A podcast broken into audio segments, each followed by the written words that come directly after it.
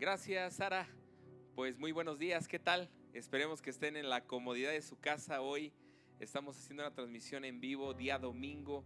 Nos da muchísimo gusto saludarles desde entre amigos. Hoy estamos en un tiempo de intimidad en casa y estamos haciendo iglesia de, de la casa hacia tu casa. Y la verdad nos da muchísimo, muchísimo gusto que hoy estés ahí conectado. Espero que invites a la persona que todavía no ha llegado, le puedas decir que, que tenemos hoy una cita, una cita bien, bien importante. Y va a ser una plática de mucha bendición, una plática que te va a edificar, te va a bendecir, te va a desafiar. Y, y la verdad es que estamos muy emocionados por todo lo que está pasando. Espero en Dios que tú te encuentres bien y si de pronto estás pasando alguna circunstancia, yo sé que esta palabra va a ser para ti. El tema de esta plática en esta mañana de domingo se llama oportunidad o crisis. Tú le pones el nombre, defínelo. Oportunidad o crisis. Y, la verdad es que hemos estado leyendo la escritura en estas semanas y, Dios nos ha revelado algunos de sus secretos. Eh, hemos, hemos madurado en algunas áreas, hemos crecido. La palabra es viva y eficaz y, y cada día cobra nuevo sentido en nuestro corazón. Hoy yo sé que ahí donde tú estás, la palabra va a cobrar vida, va a cobrar sentido y sé que va a ser de gran bendición. Hoy vamos a, comenzar con un tema muy hermoso, un tema que comenzamos, te quiero hacer la, pequeña remembranza. Hace dos años eh, dimos esta plática exactamente en el año que me infarté. Fue una plática bien bonita y para mí había sido una plática como eh, un inicio de un año más. Pero hoy se revela de otra forma este tema, esta, esta palabra y la verdad me emociona porque porque despierta en mí un nuevo, un nuevo sentido a esta palabra. Y quiero llevarte a una escritura bien padre, muy conocida, una, una palabra hermosísima que está en el libro de Isaías capítulo 6, versículo 1. Y todos nos sabemos esta palabra. Esta palabra es donde Dios llama al profeta Isaías y, le cambia el sentido de la vida a este profeta. Recordemos que es uno de los profetas mayores, es un profeta que trascendió, es un profeta que eh, la verdad tiene tanta enseñanza, pero no hubiera sido posible si no hubieran ah, sucedido esos acontecimientos y si él no se hubiera dado el tiempo de cruzar el umbral en un antes y un después. Dice la escritura en Isaías 6.1, dice, en el año en que murió el rey Usías, vi yo al Señor sentado sobre un trono alto y sublime, y sus faldas llenaban el templo. Por encima de él habitaban, habían serafines, cada uno tenía seis alas, con dos cubrían sus rostros, con dos cubrían sus pies, y con dos volaban. Y el uno al otro daban voces diciendo, Santo, Santo, Jehová de los ejércitos, toda la tierra está llena de su gloria. Y los quiciales de las puertas se estremecieron con la voz del que clamaba, y la casa se llenó de humo. Entonces dije, ay de mí, que soy muerto, porque siendo hombre inmundo de labios y habitando en medio del pueblo que tienen labios inmundos, han visto mis ojos al rey, Jehová de los ejércitos, y voló hacia mí uno de los serafines, teniendo en su mano un carbón encendido, tomado del altar con unas tenazas, y tocando con él sobre mi boca, dijo, he aquí que esto que tocó tus labios, y es quitada tu culpa, y limpio tu pecado. Después oí la voz del Señor que decía, ¿a quién enviaré y quién irá por nosotros? Entonces respondí yo, heme aquí, envíame a mí. Y esta palabra para mí cobra sentido, porque estaba yo leyendo este pasaje y hacíamos una pequeña, una pequeña referencia. Isaías fue un hombre que eh, bíblicamente y según los historiadores fue primo del rey Usías, fue primo cercano porque los historiadores narran que los padres eran hermanos, Amós padres de Isaías y Amasías padre de Usías. Esto, esto ejemplifica que Isaías era uno de los eh, profetas reales del palacio y, que se crió y que estuvo caminando junto con su primo, gozaba de los privilegios de su primo, el rey Usías. Entonces era un hombre emblemático, era un hombre que estaba en el, palacio real y compartía estas cosas hermosas con él. Había una comodidad, había quizás eh, un confort en el cual solamente Isaías se movía cumpliendo una de sus obligaciones, teniendo una relación con Dios eh, quizás no tan íntima, pero algo sucede en este año y dice la escritura que en este año fue más o menos en el 758 antes de Cristo, en donde muere el rey Usías y se hace un luto, un luto nacional. Era el rey de Judá, era un rey emblemático. Tú y yo podemos ver que eh, toda la historia del rey Usías la podemos encontrar en la segunda, en el segundo libro de Crónicas, capítulo 26 del versículo 1 al 15, vemos cómo eh, Usías llega hacia la cumbre del éxito y del 16 hasta el 23 vemos la caída de este rey.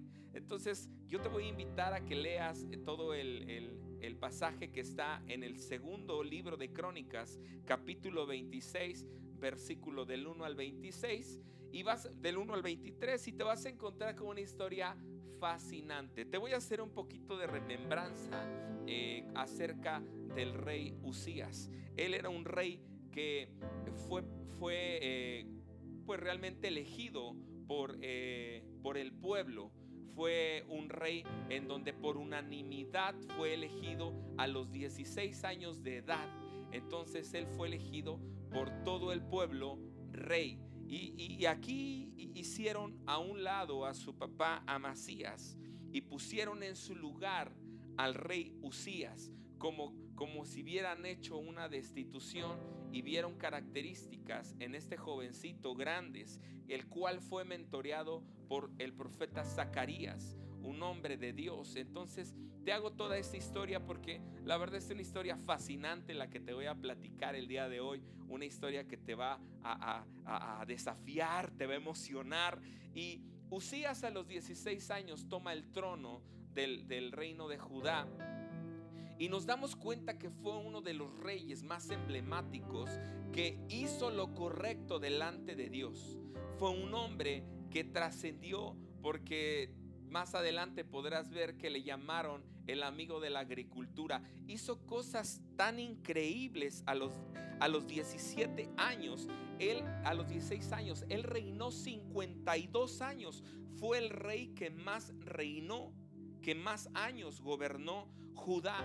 Fue un rey muy, muy, muy, este, muy amado, muy querido y sobre todo de gran trascendencia llevó a la gloria al reino de Judá, lo llevó a la cúspide económica, a la cúspide, a la cúspide militar, una seguridad y una paz que se estableció en los, años del rey Usías. La escritura habla acerca que estos años que él eh, vivió, eh, su madre fue Jecolías, su padre Amasías, y fue un niño que fue mentoreado por un hombre temeroso de Dios que era Zacarías. Y dice la escritura en el 4 que hizo lo recto ante los ojos de Jehová, porque él lo buscó, dice la escritura, y hacía todas estas cosas porque lo buscaba de día y de noche. Y Dios eh, eh, eh, había puesto en él visiones y era un hombre entendido en los tiempos. Fíjate qué padre, era un hombre entendido en los tiempos. Y el 5 dice, y Jehová lo prosperó. Jehová lo prosperó porque fue un hombre que peleó contra los filisteos. Y dice la escritura que rompió el muro de Gat, que rompió el muro de Jabnía, que rompió el muro de Asdod. Y, de esto edificó ciudades en Asdod y recuperó esta tierra para el reino de Judá. O sea, tierra de los filisteos que hizo recuperarla para que volviera al territorio de Judá. Eso no cualquier rey lo hacía. Era un rey con agallas, era un rey que buscaba la presencia de Dios, pero era un rey que tenía sobre todo mucho entendimiento en los tiempos cómo, cómo Dios le daba esta sabiduría a este hombre. Dice en el 7, y Dios le dio ayuda contra los filisteos y contra los árabes que habitaban en Gurbaal, contra los amonitas. Y fíjate qué nivel de rey que dice la escritura que los amonitas dieron presentes a Usías, los hizo tributarios a los amonitas, guerreros bravos, guerreros valientes que eran, eh, eran acérrimos rivales del pueblo de Israel. Entonces estos amonitas fueron sujetos por el rey Usías y los hizo tributarios. Ellos llegaban con presentes y pagaban un impuesto al rey Usías todo iba viento en popa, todo iba muy bien. El rey comenzó a ganar renombre, el rey comenzó a hacerse fuerte. Y dice la escritura que también Usías hizo torres en Jerusalén. Estas torres, dice junto a la puerta del ángulo, en el versículo 9, y junto a la puerta del valle y junto a las esquinas, y las fortificó. Asimismo puso torres en el desierto y abrió muchas cisternas porque era un hombre que tenía muchísimo ganado y dice la escritura que era un hombre que le gustaban las viñas, las labranzas y que era, era un hombre que cultivaba tierras y llanos fértiles. Por eso se le llamó el amigo de la agricultura. Yo te quiero decir que este hombre se hizo fuerte porque invirtió, porque supo entender que la agricultura era una eh, actividad que daba prosperidad a las naciones. Un gobierno que invierte en la agricultura es un, gobierno rico y no es un gobierno pobre. Entonces dice la escritura que también este rey en el 11 tuvo un ejército de guerreros poderosísimo, el cual caminaban en divisiones y conquistaban y tenían estrategias de guerra y tenía hombres emblemáticos y era un hombre el cual era un líder un líder eh, en, en cuanto a la dirección de los ejércitos, un estratega de guerra. Dice la escritura que era tan bueno y tanta enseñanza y tanta sabiduría de este hombre que se hizo poderoso y que los enemigos comenzaron a tener temor de Usías. Y dice la escritura que Usías en el 14 preparó escudos para todos los ejércitos, lanzas, yermos, coseletes, arcos, ondas para tirar piedra. Y fíjate qué fue lo más emblemático de este hombre, que en el capítulo en este capítulo 26, el versículo 15 dice que hizo en Jerusalén máquinas inventadas por ingenieros para que estuviesen junto a las torres, en las torres, en los baluartes, para arrojar saetas y grandes piedras. Y su fama se extendió lejos porque fue ayudado maravillosamente para hacerse poderoso. Un hombre que tenía el entendimiento y que era un hombre adelantado en los tiempos. Esto le daba una connotación a Isaías como su primo que estaba bajo esa quizás ese poderío, bajo ese manto, bajo esa cobertura del rey. Y, yo, yo me pongo en los pies de Isaías, un profeta de Dios, que del versículo, del capítulo de Isaías, del 1 al 5, Isaías tuvo algunas visiones. Isaías tuvo algunas revelaciones.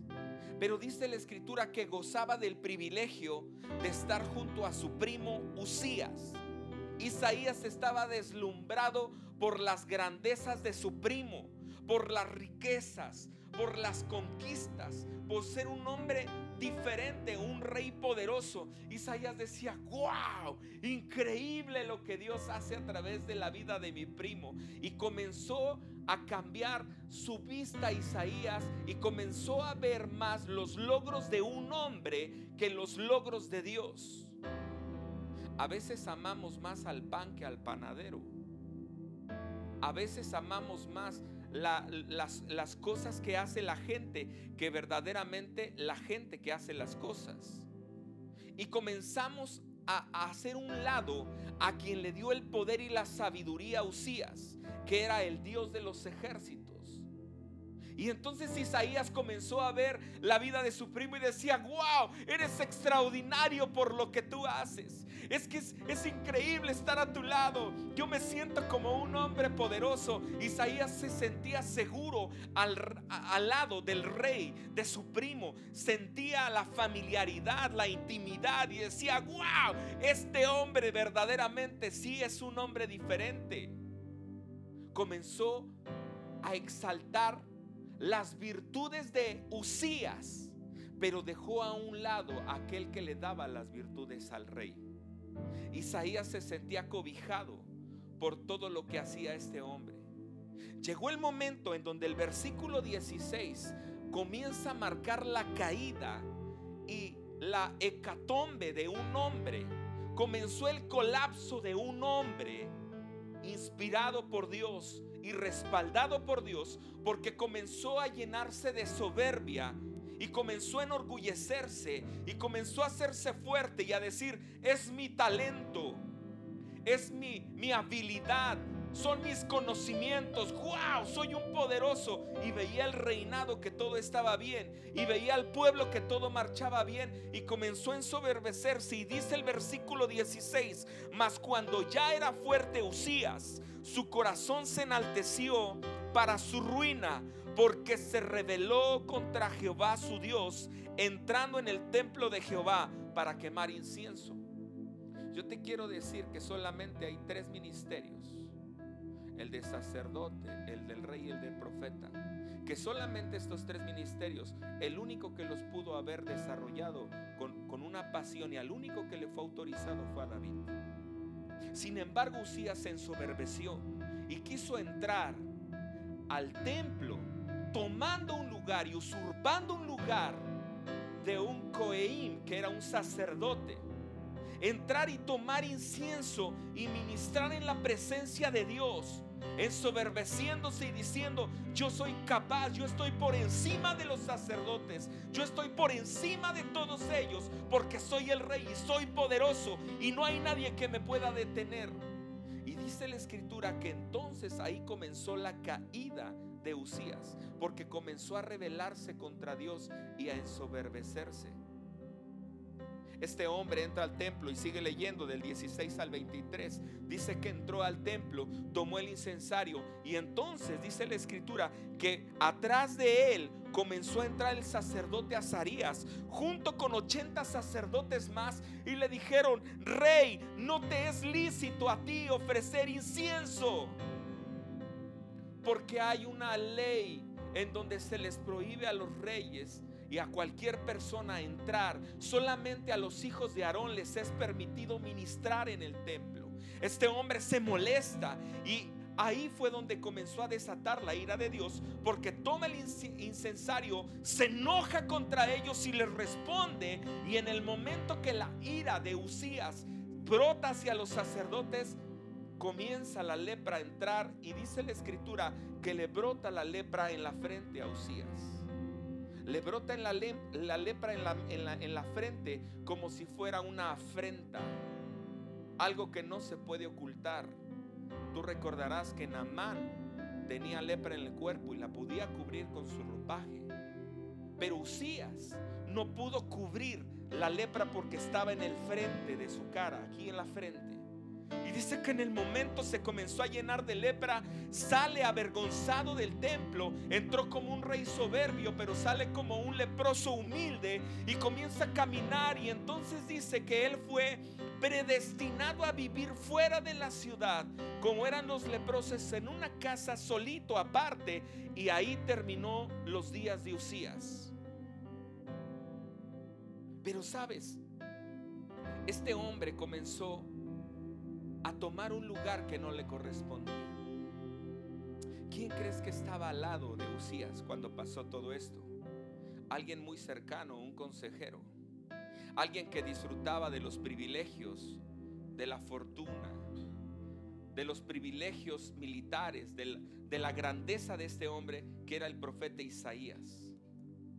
Sabes, hace muchos años, cuando yo estaba estudiando, eh, iba yo en la preparatoria y teníamos una, una clase de biología. Y me acuerdo que una ocasión mi maestra de biología nos hizo una pregunta y me decía, ¿por qué en el bosque hay pinos tan altos, tan altos? Y cuando tú caminas abajo del bosque, no se observan quizás tantas plantas que, que, estén estorbando, sino solamente ves los tallos de los pinos altos. Y están separados a una distancia considerable. Yo no lo había entendido. Ella no nos explicó tan bonito y nos decía, es porque los árboles compiten para captar los rayos del sol y así poder crecer y hacer una fotosíntesis y obtener la energía.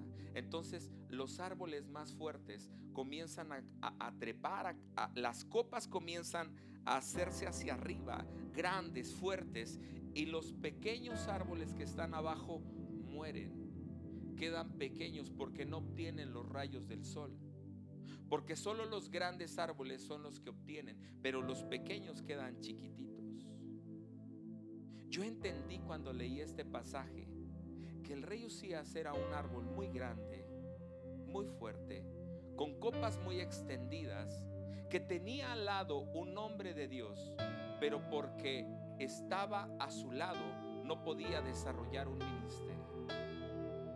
Un hombre que caminaba al lado de Usías, que lo admiraba en todo y decía, wow, qué grande eres. Le decía, eres increíble, primo es que, es que, ¿cómo le hiciste? Tienes una sabiduría tan increíble y alababa todo lo que hacía Usías.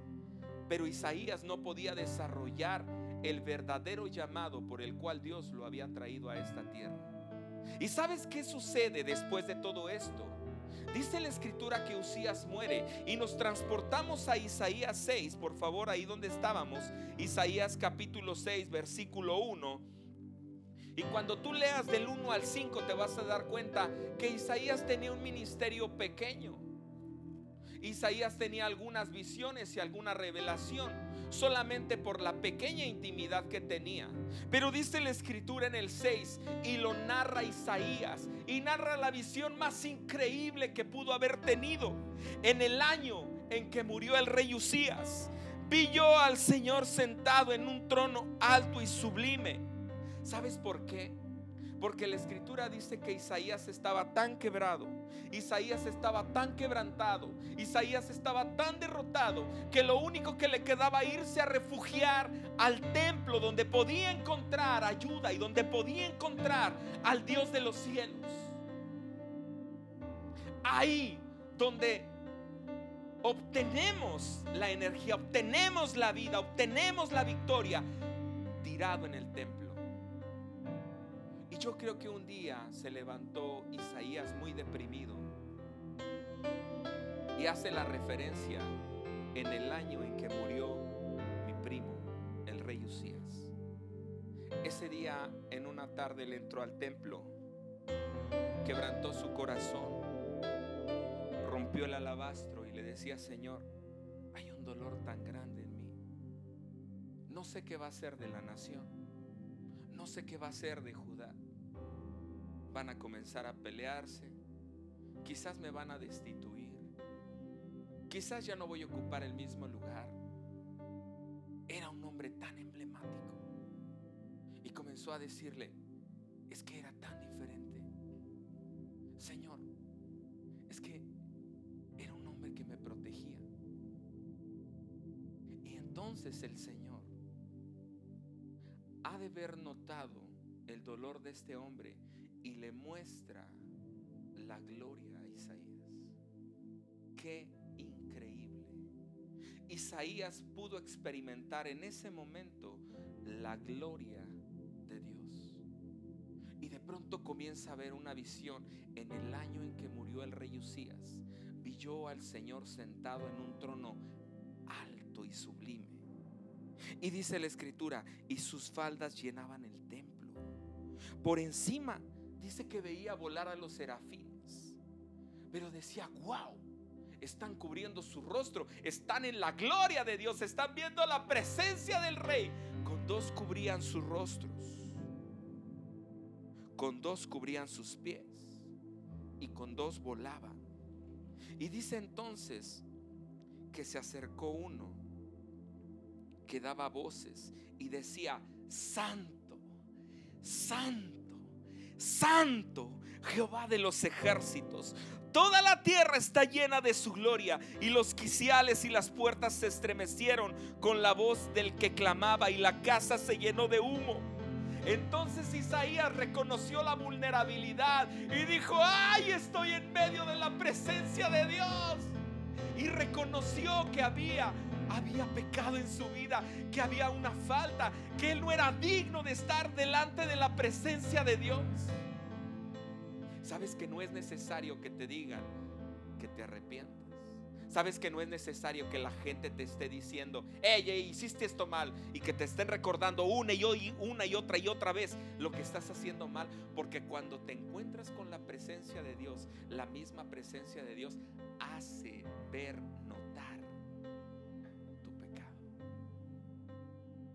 Isaías ve descubierta y ve su desnudez y dice, ay de mí, ay de mí que soy muerto porque siendo hombre inmundo de labios y habiendo estado en medio del pueblo que tiene labios inmundos. ¿Sabes qué le dice Isaías? No me di cuenta.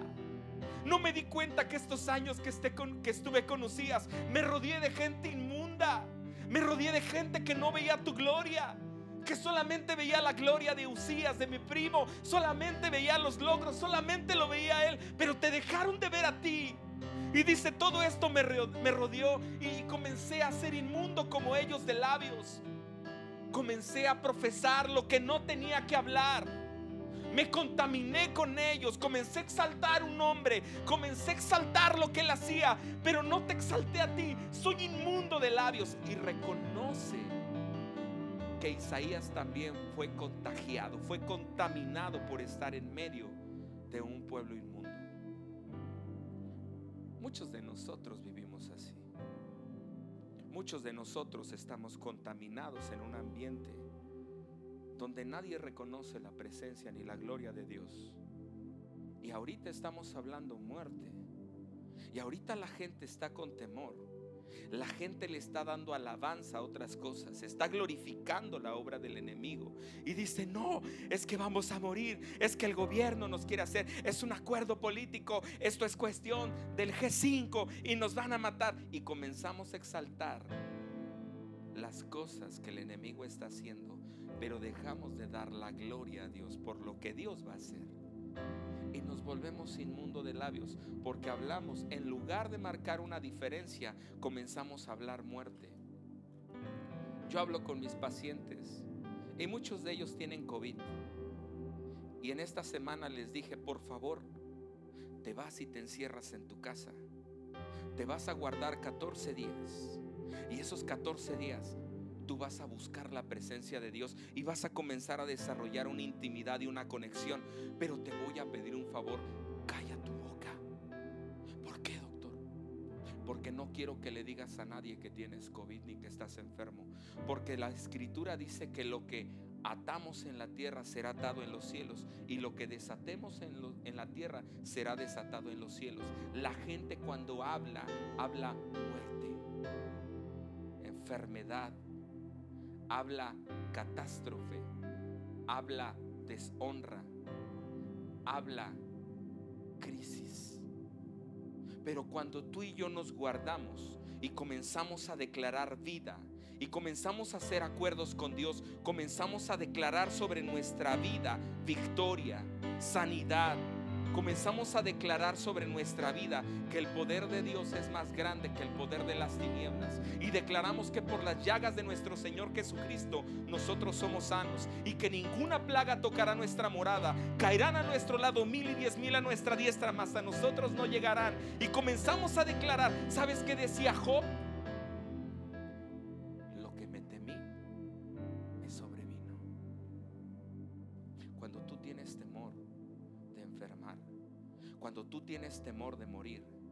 Cuando tú tienes temor de crisis, eso te va a sobrevenir.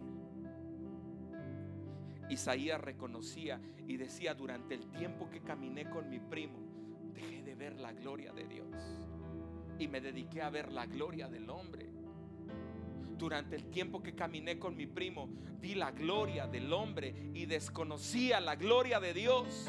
Pero hoy reconozco que soy un hombre inmundo de labios, que me dejé contaminar, que me dejé llevar, que idolatré a mi primo, que idolatré al rey, porque hubo un luto nacional.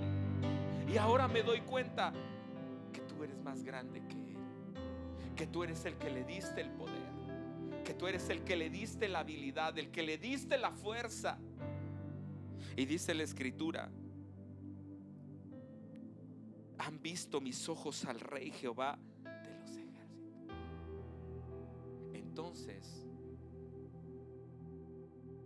cambió la imagen del rey que tenía Isaías. Dejó de ver la imagen del rey Usías y dijo, mis ojos han visto al rey de los ejércitos. Se hizo un lado la figura de Usías. Y entonces cuando experimentó la gloria de Dios, comenzó a ver que verdaderamente él conocía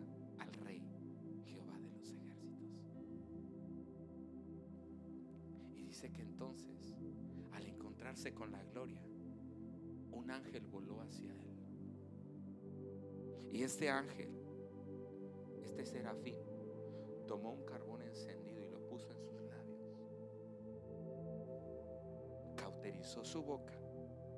Un carbón encendido del altar con unas tenazas y tocando sobre mi boca, dijo, he aquí esto que tocó tus labios y es quitada la culpa de ti la culpa y limpio tu pecado.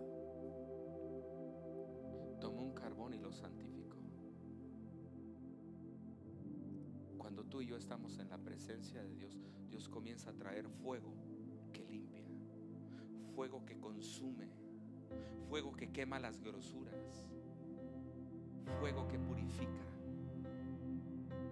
Pero si tú no estás conectado a la presencia, vas a seguir llevando la misma vida. Isaías fue sorprendido cuando el ángel tocó sus labios y entonces lo santifica. ¿Sabes? Tú que me estás viendo, te quiero decir algo. La sangre de Cristo tiene poder para limpiar pecados. La escritura dice que si tus pecados fueren como la grana, vendrán a ser emblanquecidos como la blanca lana. Y, si tus pecados fueren como el rojo carmesí, vendrán a ser blancos como la nieve. La sangre de Cristo tiene poder para limpiar tus pecados. Probablemente tú eres una persona inmunda y hoy te has encontrado con la gloria de Dios. Y ahorita esto que estoy hablando tocó tu vida y dices, sabes, yo me estoy topando con la gloria de Dios. Pero ¿cómo le voy a hacer para, que este pecado sea quitado de mí si soy inmundo? Tú no sabes que aborté. Tú no sabes y me podrás decir atrás de tu pantalla, tú no sabes lo que he hecho. Yo maté a un inocente, lo llevé a abortar junto con mi esposo. Él me obligó. Tú no sabes lo que yo hice. Quizás abandonaste a mamá en el tiempo cuando tenía que estar contigo y la dejaste morir. Quizás te fuiste de tu casa y nunca más regresaste en agradecimiento con tus padres. Quizás tuviste pecados ocultos y tú dices es que tú no sabes lo que hay dentro de mí. Abandoné a mi hijo, regalé un hijo. ¿Sabes? Es algo que no me he podido perdonar. Y me puedes decir tantos pecados ocultos que tú tienes. Es que tú no sabes cómo maldije a mi mamá. Antes de morir la maldije, a mi papá lo maldije y comencé a hablar blasfemias de él y me siento inmundo. Pero sabes, la presencia de Dios, cuando se hace real, te purifica. La sangre de Cristo tiene poder. Y dice la escritura que entonces Él fue santificado.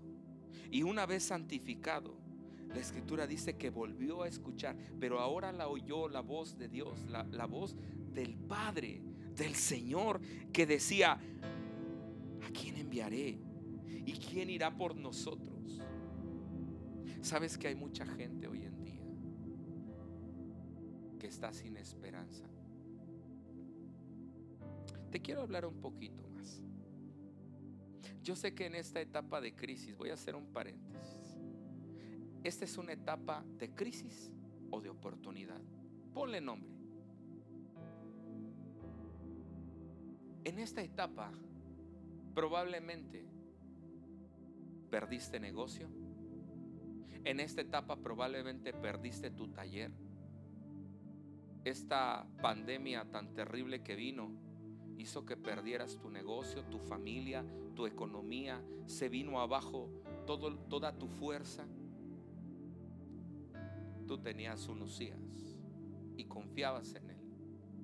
Tú tenías a tu rey, tu rey trabajo, tu rey profesión, tu rey dinero, tu rey carro, tu rey terreno, tus reyes negocios o probablemente tu rey esposa. Y quizás con todo el dolor te lo digo, has perdido un familiar y la pandemia te lo arrebató. Perdiste a alguien muy cercano. Pero te quiero decir, no pongas tus ojos en las personas. Dios solamente sabe por qué hace cada uno de, de las cosas que suceden. ¿Por qué Dios permite? ¿Por qué Dios permite? Tú dirás, sí, te estás hablando porque no se ha muerto un familiar.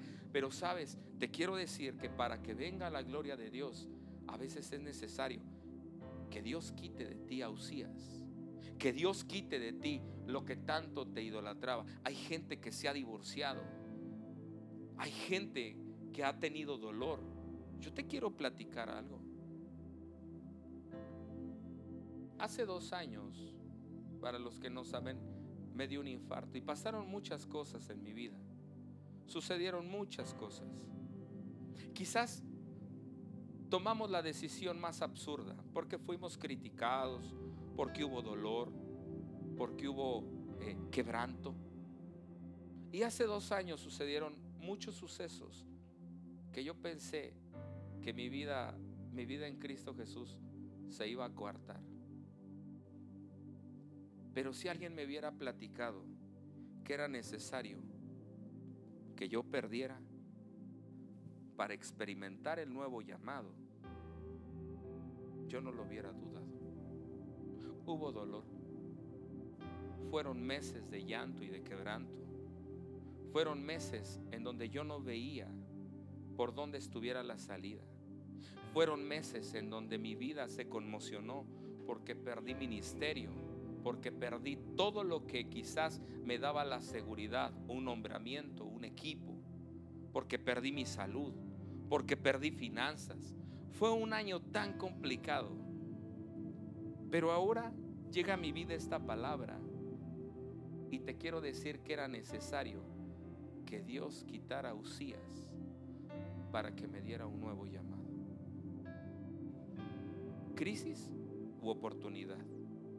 tú le pones el nombre. Hay mucha gente que todavía está aferrado. Hay gente que está aferrada y dice, no me lo quites, es lo único que tengo. No, que no lo pierda, porque si lo pierdo muero, porque si se va yo creo que mi vida se desmorona. Pero tú no sabes el llamado que Dios tiene para tu vida hasta que no pierdas lo que te está limitando hasta que tú no sueltes lo que te está privando de esa bendición. El llamado de Dios está en tu vida, pero es necesario que Usías se separe de ti para que dejes de ver a tu rey y veas al rey de los ejércitos y puedas experimentar el llamado y la gloria de Dios. Crisis o pérdida. Crisis, oportunidad. Tú ponle el nombre. Mucha gente no quiere dejar a Usías. Mucha gente sigue llorando el luto. Mucha gente sigue aferrada a lo que tiene y no se ha dado cuenta que detrás del umbral hay algo mejor. Hay gente que todavía vive en luto. Hay gente que todavía está llorando al difunto. Hay gente que todavía está llorando el divorcio. Hay gente que todavía está llorando el negocio. Hay gente que todavía está llorando la pérdida, la salida de un hijo, la salida de un nieto, la catástrofe en tus finanzas, tu negocio. Hay gente que le llora a un carro, a un terreno. Hay gente que le llora cosas que no valen la pena, pero en el momento que tú entiendas y que te metas a la presencia de Dios y te topes con la gloria de Dios, entonces Él te va a decir,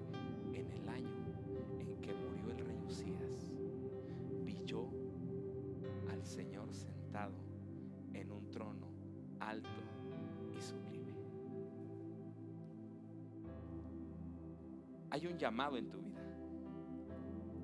Hay un llamado en tu vida que no lo puedes perder. Este es tiempo de oportunidades y de predicar la palabra y de llevar la palabra con todo el poder y de llevar la palabra y el mensaje de salvación. Y el Señor dice, en medio de la prueba, en medio de la crisis, sea aquí, ¿quién irá por nosotros? Y se levanta Isaías y dice, Señor, yo iré, heme aquí, envíame a mí. Yo entendí que al toparme con la gloria de Dios, mi vida va a cambiar. Al toparme con la gloria de Dios, mi vida va a trascender y va a ir a otro nivel. Y yo voy a salir del agujero donde estoy y voy a llegar a tocar la cima para lo cual Dios me llamó. Pero no te quedes solamente sentado. Levántate. Atrévete a decirle, heme aquí, envíame a mí. Sé valiente. Mira que te mando, le dice el Señor a Josué. Mira que te mando que te esfuerces y seas valiente. Y le vuelve a decir, mira que te mando que te esfuerces y seas valiente. Mira que te mando que te esfuerces y seas valiente. Yo voy a estar contigo. El Señor va a estar contigo. El Señor no te va a dejar. Pero es necesario que Usías se haga a un lado. Es necesario que Usías se haga un lado.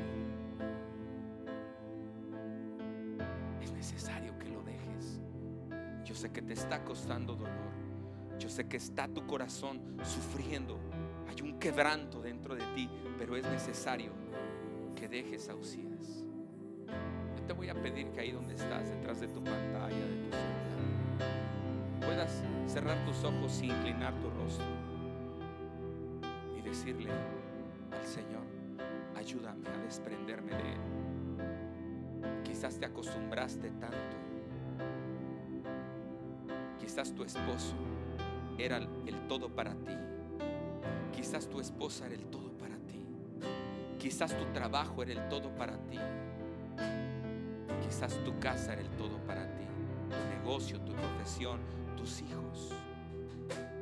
Pero es necesario que hoy te rindas y le digas, Señor, yo quiero ver al rey. Yo quiero esclavitud que está sobre tu vida. Dice la escritura, a mi Dios no me ha dado un espíritu de temor para estar en esclavitud. A mi Dios no me dio un espíritu de temor para estar nuevamente en esclavitud. Es necesario que tú te desprendas de eso. Suéltalo. Vienen tiempos nuevos para tu vida. Ve ahí, suéltalo estás atado. Hay una atadura que te tiene, cadenas que te tienen sujeto.